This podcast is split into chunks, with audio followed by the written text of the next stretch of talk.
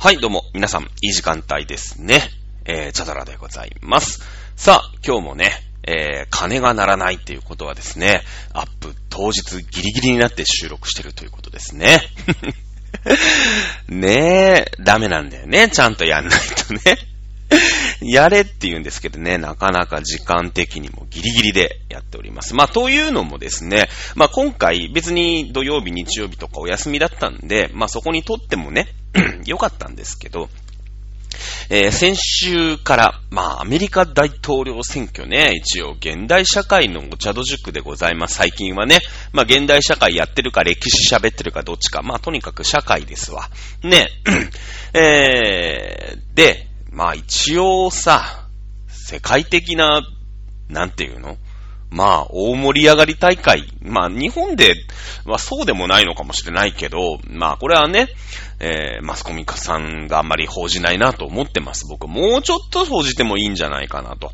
だって日本の総理大臣ね、あんだけさ、やったわけじゃない。まあ、そりゃ自分とこの国とね、よその国の選挙だから、まあ、そりゃ報じない熱もわかるけど、その、今後4年間、まあアメリカ大統領って4年間なんだね。次やると。で、4年間選挙ないんですよ。あのー、何ですか？何かあった。大統領が途中で死んじゃったとかになっても選挙やらないんですよ。日本だと、まあ、安倍さんもね、任期までやらずに、あの、病気のね、えー、件で、えー辞任をするっていうことがありますけれども、おアメリカでですね、任期中に辞任をした大統領っていうのは基本的にいません。いません。一人だけですね、えー、ウォーターゲート事件ですかね、えー、ニクソン大統領かなあニクソン大統領という大統領が、あまあ、汚職ですよね。賄賂をもらっていたっていうことになり、まあいろいろこう、あとね、まあニクソン大統領って、まあこれ共和党の大統領なんだけど、まあ割と剛腕なのよ。割と剛腕なのね。結構こう、外交政策とかでも成功してて、ほら、俺、すげえだろって言って、ちょっと調子乗ったんだよね。ちょっと調子乗ったんです。その、対抗する民主党のね、えービルに、えー盗聴器かなんかを仕掛けたっていう事件が発覚しましてね。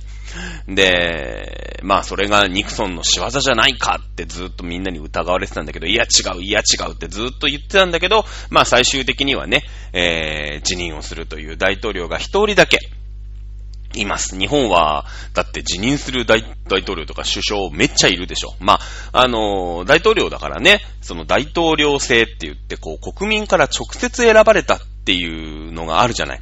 日本はさ、その国民が選んだ、議員さんの中から選ばれるみたいなね、その間接的に選ばれるわけですよ。だけども、まあ、アメリカの場合は、まあ、完全にね、直接選挙ではないんですよね。今やってる、そのアメリカ大統領選挙っていうのを、まあ、州ごとにさ、まあ、日本で言ったら県ですわ。まあ、まあ、県ですわな。うん、もっとね、県が自分、自由勝手にできる感じ？あの、例えば、うーん、まあ今さ、大麻とかいろいろ問題になってるじゃない？誰、誰それが捕まりましたとか。その、うーん、なんていうの？県ごとに、まあ、アメリカで言うと州ごとに、その法律が違って、大麻ダメな州もあれば、大麻 OK な州もあるとかね。あの、拳銃を持っていいよみたいなさ、そういうルールとか、えーそういうのがもう全然違うの。まあ、合衆国だから、州が合わさった国っていうのでね、あのーこう、いろいろこう、州知事さんってのがまあいるんだけども、まあ県知事みたいなもんですよね。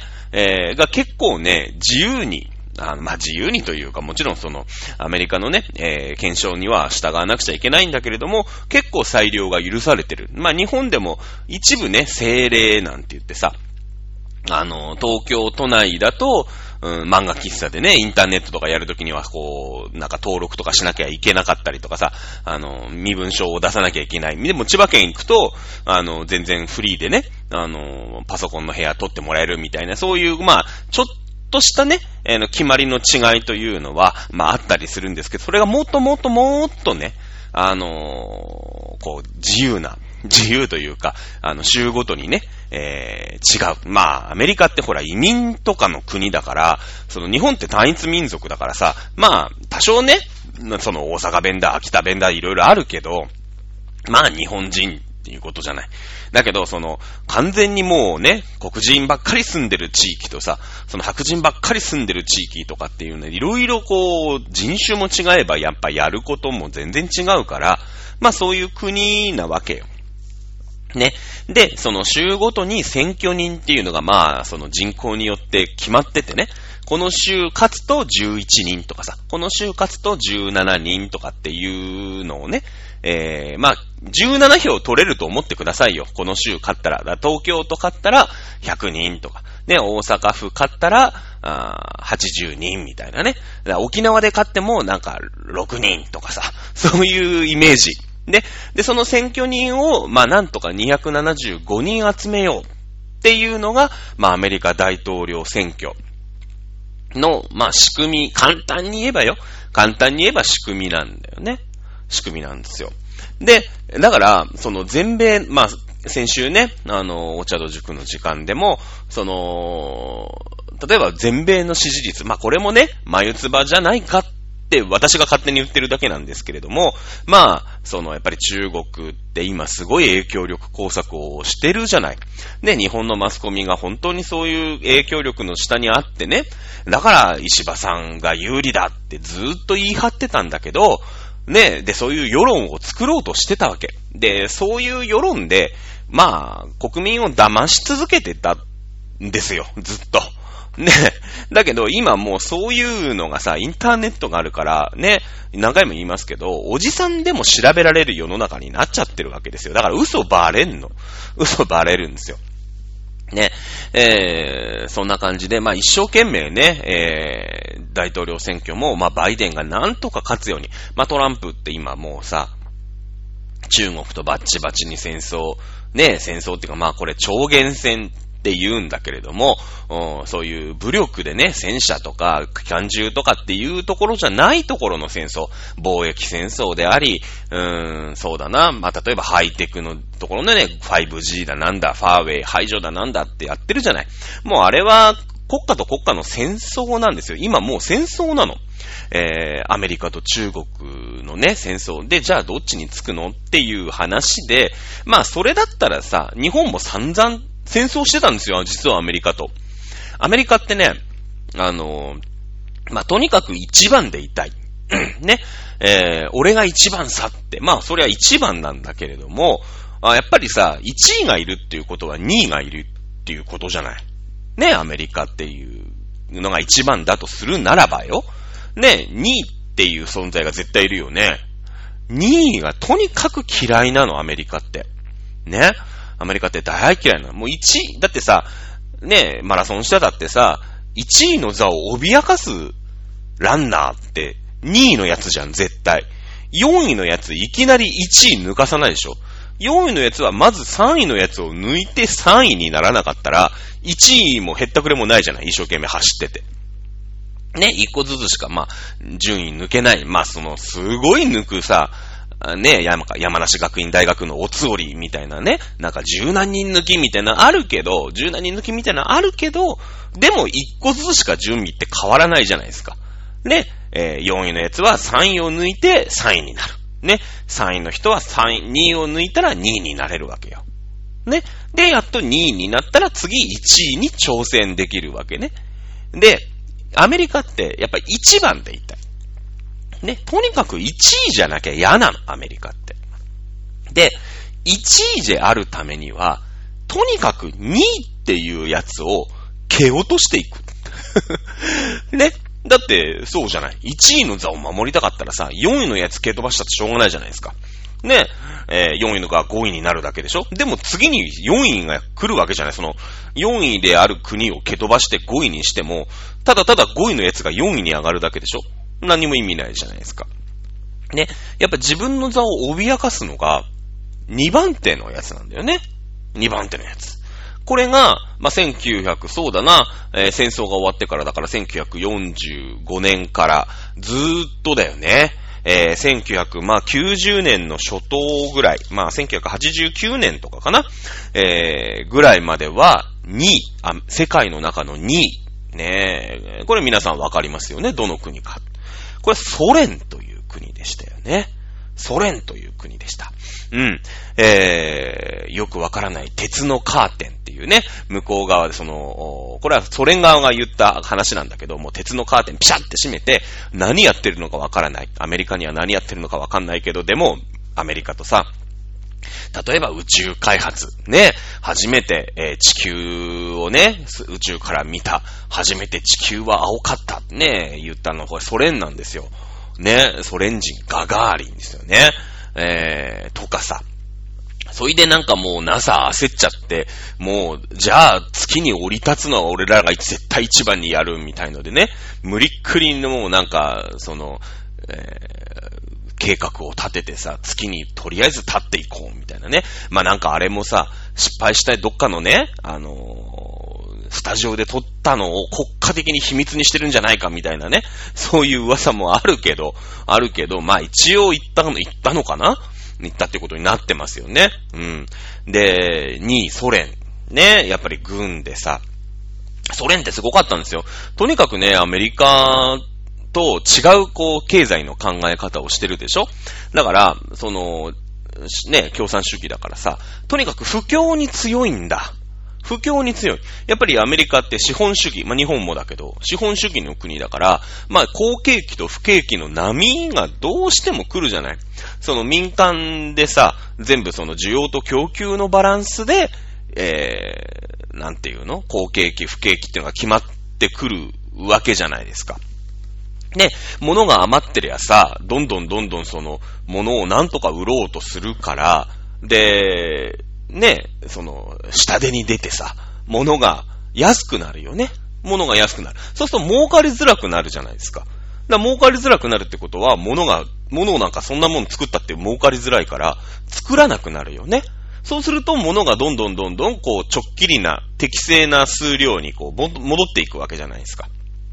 ね。逆に物が足りないよ。ね、物が足りないって時は値段が上がるんですよ。マスク2000円ぐらいしましたよね。物がなくてしょうがない。欲しい人がいっぱいいる。1000円でもくれ、2000円でもくれって言ってみんなマスク買い漁りましたよね。マスク買いました。で、でその商品はさ、作ったら儲かることがわかるわけですよ。値段が高いわけだから。そうすると、いろんなところが工場を作ったりしてマスクを作るわけですよ。一生懸命。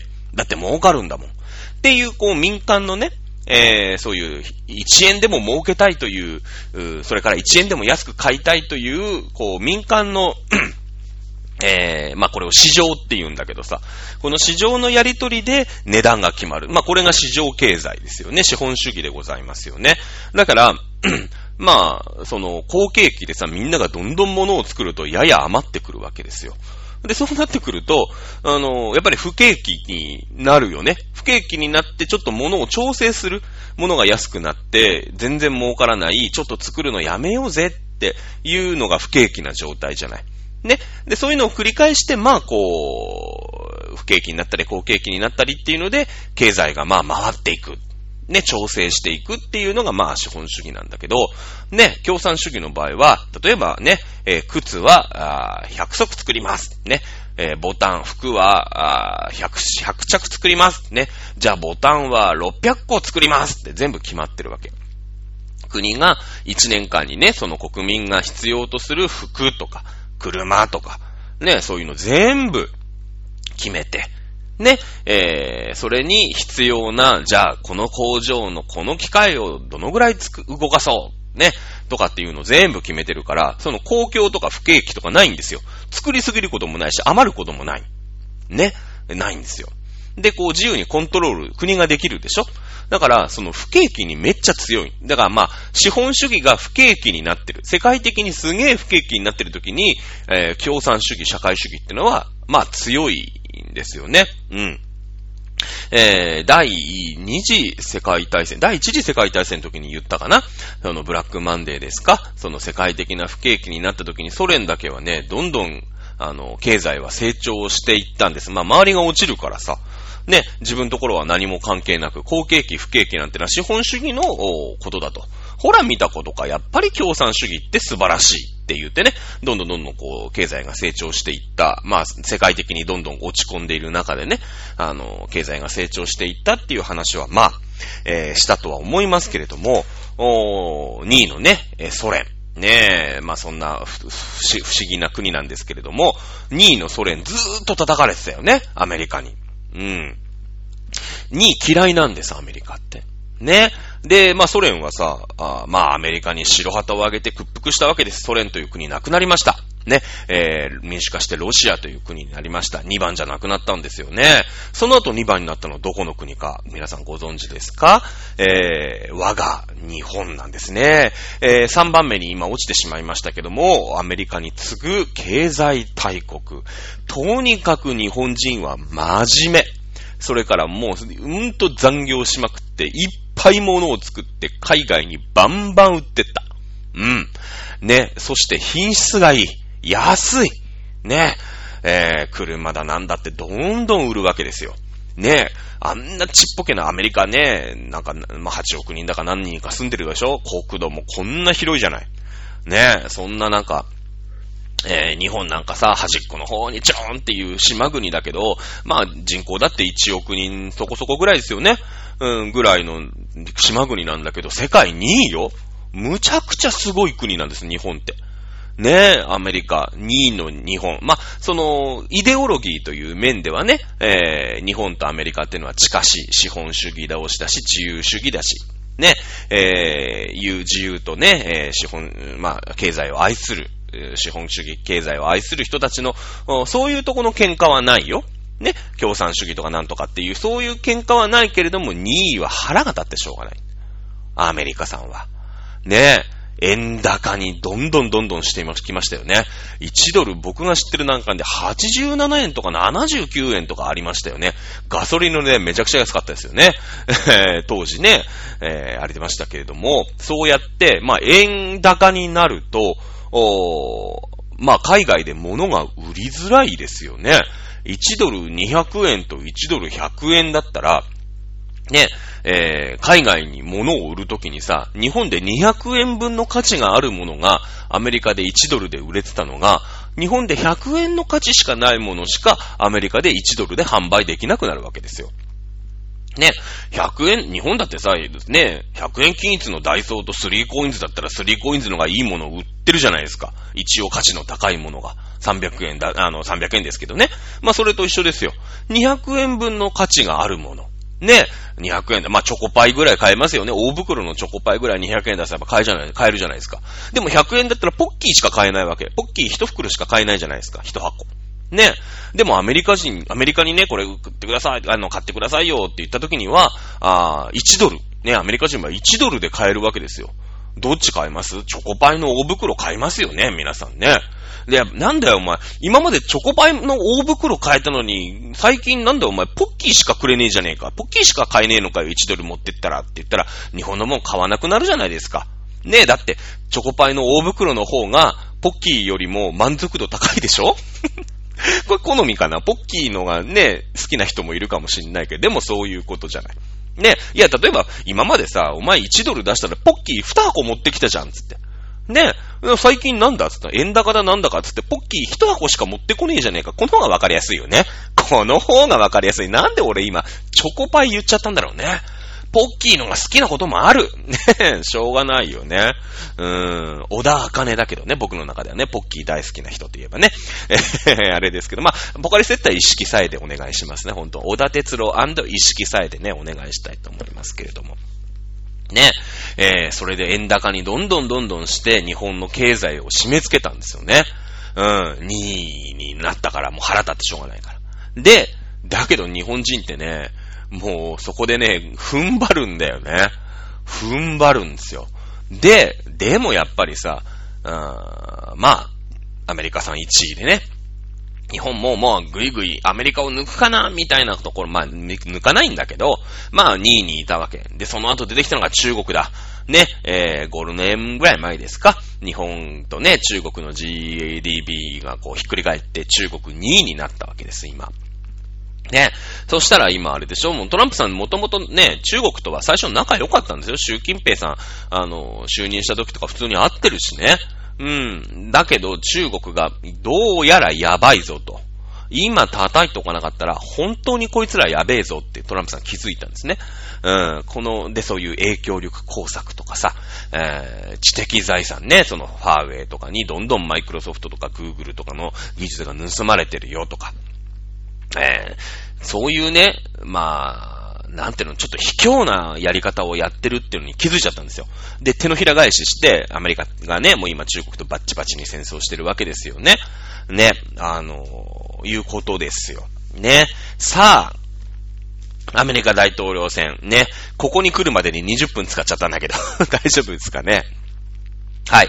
えー、私の表読みでは、これね、まあ、先週のお茶道塾でも言いましたけれども、あ全米のね、あのー、まあ、なんていうんですか、あの、調査では、バイデン氏圧倒的リードというのが報じられております。まあ、これがそもそも前唾じゃないかと僕は思ってます。中国のね、影響力、工作。まあ、そのトランプさんと今バッチバチに喧嘩してますから、トランプさんよりはもうちょっとね、えー、自分たち中国に対して、えー、融和な政策を取ってくれると信じる民主党、ね、えー、の、まあ、大統領候補である、ジョー・バイデンさんね。えー、この人が、あまあ、当選してほしいというふうに、まあ、中国は思ってるわけよ。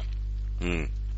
ね、えー、で、まあ、それにね、まあ、影響力に、影響力下にある、アメリカのマスコミ、そして、まあ、日本のマスコミは、そういうの、ね、えー、もう、思いっきり毒されてますから、あどうも、バイデンが勝つんじゃないかっていうのをずーっと言い続けてますね。えー、日本のマスコミで、まあまあ、まっとうというか、うーん、冷静な判断ができるマスコミは、まあ、産経新聞、うーですね。で、アメリカで言うと、うーん、ニューヨークポスト。ニューヨークタイムズじゃない方ね。えー、ちょっとマイナーなタブロイド紙なんですけど、ニューヨークポスト。それからフォックスかなフォックスぐらいだと思いますよ。冷静な判断ができるのはね、うん。まあ、いわゆる中国に毒されてないというところです。まあ、そういったところをね、えー、冷静に判断していくと、まあ、トランプにもか、勝ちの目があるんじゃないかなというのは私のあの、まあ、どのニュースね、普通にテレビとか、まあ、例えば新聞、ね、大手新聞とかを読んでても、もうバイデンリード、バイデンリードって言うから、ああ、そうなんだってね、思ってらっしゃる方いっぱいいると思いますけれども、まあ、冷静に見ると、トランプにも勝ちの目が出てきた。いや、これトランプ勝つんじゃないかな。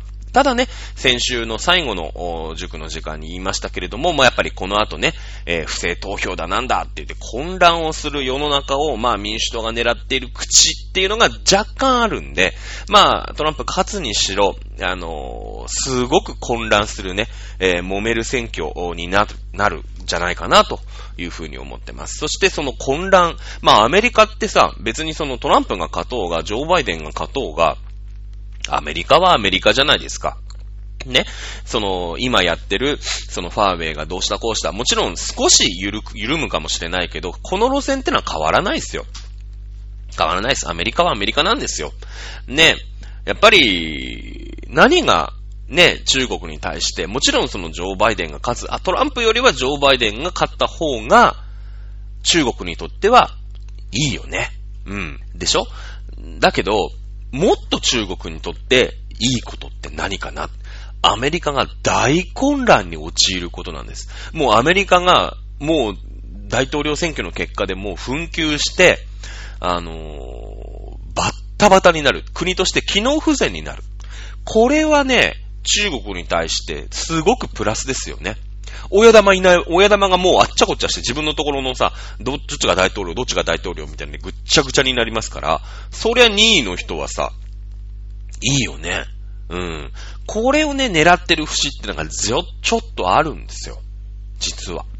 だからその、まあどっちが勝っても、まあどっちが勝って言えばバイデンの方が組みしやすし、だと思うんですよね。中国的には。で、まあ、一応中国が、まあ、どんどんどんどんこうやって工作をして、バイデン有利、バイデン有利ね、有利なんだから、もうバイデン、だって、その、例えば、で、まあ、経済とかさ、株とか、ただトランプが勝つと上がる株、あるよね。で、バイデンが勝つと上がる株っていうのがあるじゃないですか。だから、そのバイデンが勝つ勝つ勝つって、あ、そうなのかなって思い、思ったらさ、もう、あの、取引とかでバイデンが勝つ株が上がっちゃったりするわけ。ね？そうすると、あ、やっぱりバイデンなんだ。ね、これに乗らなきゃっていう、もう、なんだ、別の動きになってくるわ。経済からこう、大統領選挙にアプローチしてきたりするの。するんですよ。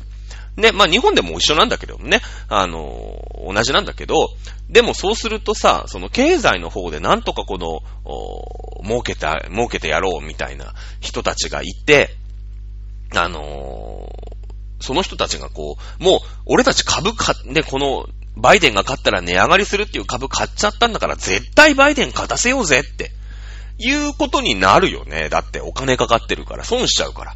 ね、トランプが勝ったら、もう株買っちゃった人はさ、暴落しちゃったら、まあ暴落はしないんだろうけど、まあ、あ儲かりづらくなるよね。まあそういう規制技術を作ろうっていうキャンペーンをずっと貼ってたんだけど、ちょっと旗色が悪い。うん。で、最近こう、なんていうのかな、その、ジョー・バイデンの息子、ハンター・バイデンのね、持ってるパソコンの中身で、その、まあ、ハンター・バイデンってのはもうただのね、飲んだくれな親父なんですよ。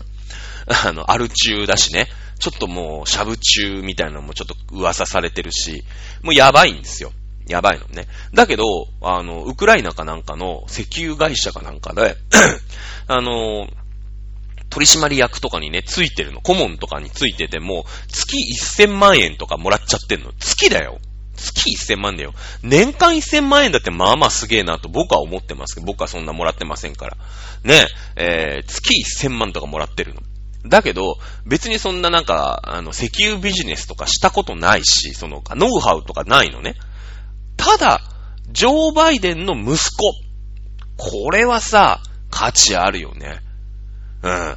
父ちゃん、父ちゃんって言えばさ、アメリカの、当時ね、当時副大統領でしたから、ジョー・バイデンは。オバマ大統領の時の副大統領だから、えー、父ちゃん、父ちゃんつって、ちょっとウクライナのさ、石油会社に俺今、顧問やってんだけど、話聞いてやってくれよね、忖度ですよ。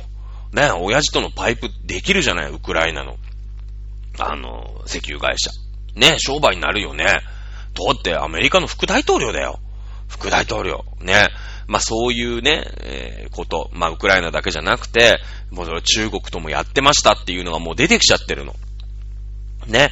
で、まあそのパソコンを実はリークしたのが、これがね、実はアメリカに住んでる中国人じゃないかみたいな話もちょっとあってね。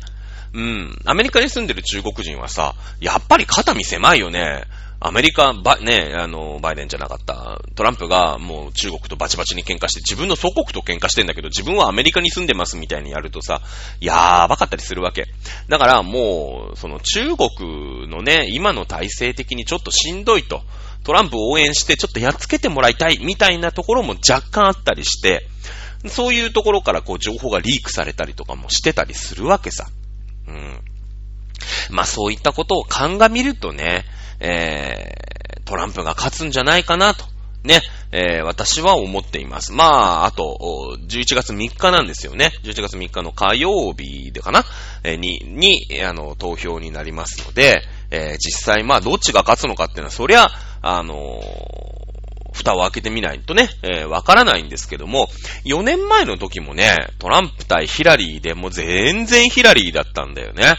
うん、僕は4年前ってのはこんなにその社会情勢に対して深く突っ込んでね、あのー、まあこうやって番組もまだやってなかったし、ただのね、アイドルオタクでしたから、まあそんなもんかなと思って、あ、ヒラリ、温度ポンプがあったねーなんて思ってましたけれども、まあ最近ね、こうやってお時間いただいて、おしゃべりなんかさせていただきますので、いろんな情報を、まあ取るようになってね、まあ4年前と状況的には、ああ、まあ似てるのかなと。うん。いう感じなんだよね。そう正直言ってね。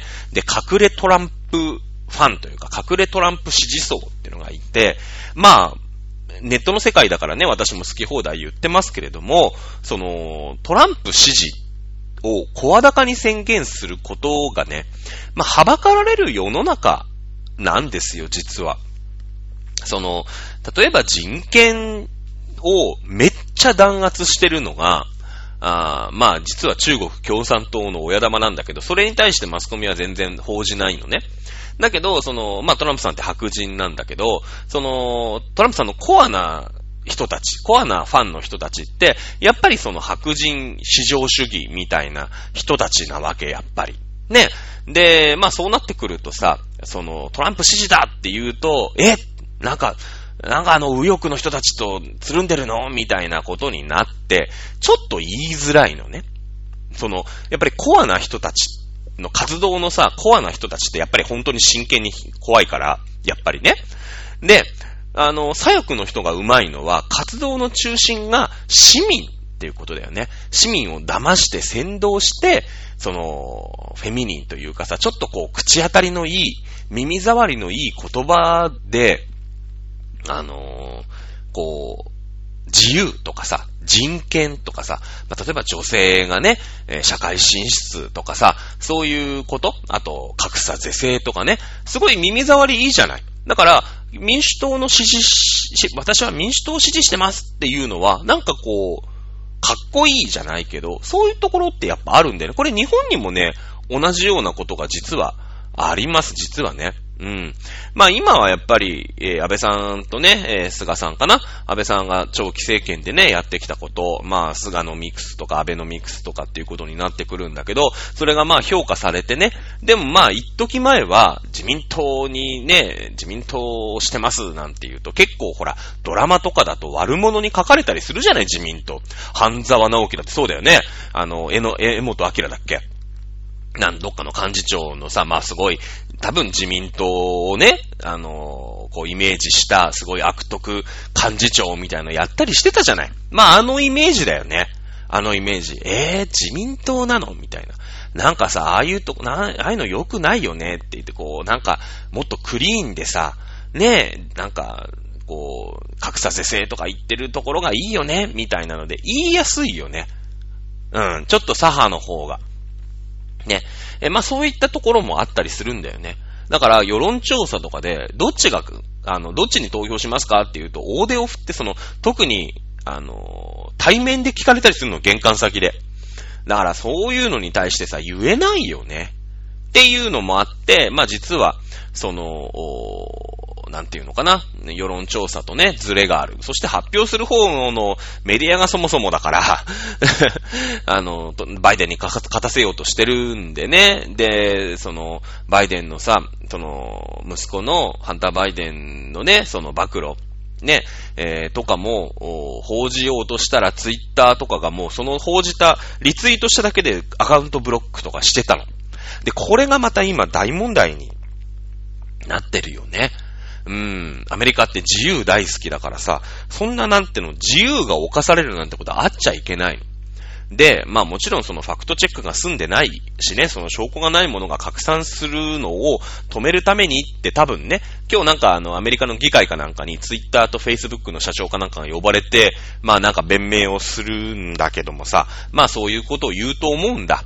だけど、まあネットの世界ってそういう嘘とか方便とかいろんなものも含めて自由にものが言える立場。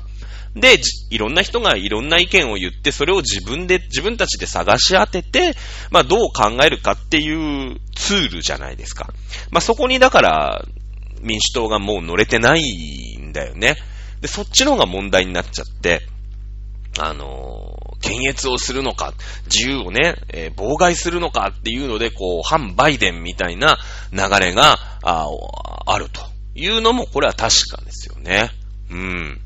まあ、あ状況から見て、今もう第4コーナーを曲がるまではバイデン超リードしてたんだけど、第4コーナーを曲がって大外からね、えー、トランプが突っ込んできたっていうのが、まあ、えー、大方の予想ですね。今の状況です。このだから大統領選挙が、まあ、11月3日なんだけれども、2週間、えー、早かったらバイデンが間違いなく勝ったでしょうね、これね。そして、えー、大統領選挙が2週間遅かったら、えー、トランプが間違いなく勝ったでしょうね。この感じからいくと。ね。えー、まあ、あ泣いても笑ってもというかね、えー、もう今日が10月の30日になりますから、まあ次のね、お茶戸塾の時には、あ11月5日かな ?6 日かな？えー、ですので、まあもうね、えー、まあ大統領選の結果が出てるのか、出たとしてもめっちゃ揉めてるのか、まあその辺も含めてね、えー、高野菜ということで、えー、やっていきたいと思います。まあ、あ先々週かな？先週かな？いただいた、あのー、古いね、地図を買ってしまっためぐみさんのお話。まあ、あ平成30年間をね、ズバババババッと、まあ、振り返って、まあ、いろんな国ができたよねとか、いろんな国ができたのはね、え、こういった背景だよね、みたいなこともやっていけたらなと思っております。ということでね、まあ、なかなか普通のえテレビ、新聞だとかね、あのー、すごく目にする機会がない、まあ、アメリカ大統領選挙なんですけども、まあ、実質上の向こう4年間のね、えー、国の、まあ、世界のリーダーを決める、まあ、政治的なね、世界の影響力のあるリーダーを決めるという選挙なので、まあ、あもうちょっとね、えー、皆さん注目してもいいのかなというところで、えー、本日は終わりにしたいと思います。ます。ということで、えー、お茶の塾でした。それではまた来週お楽しみください。さよなら。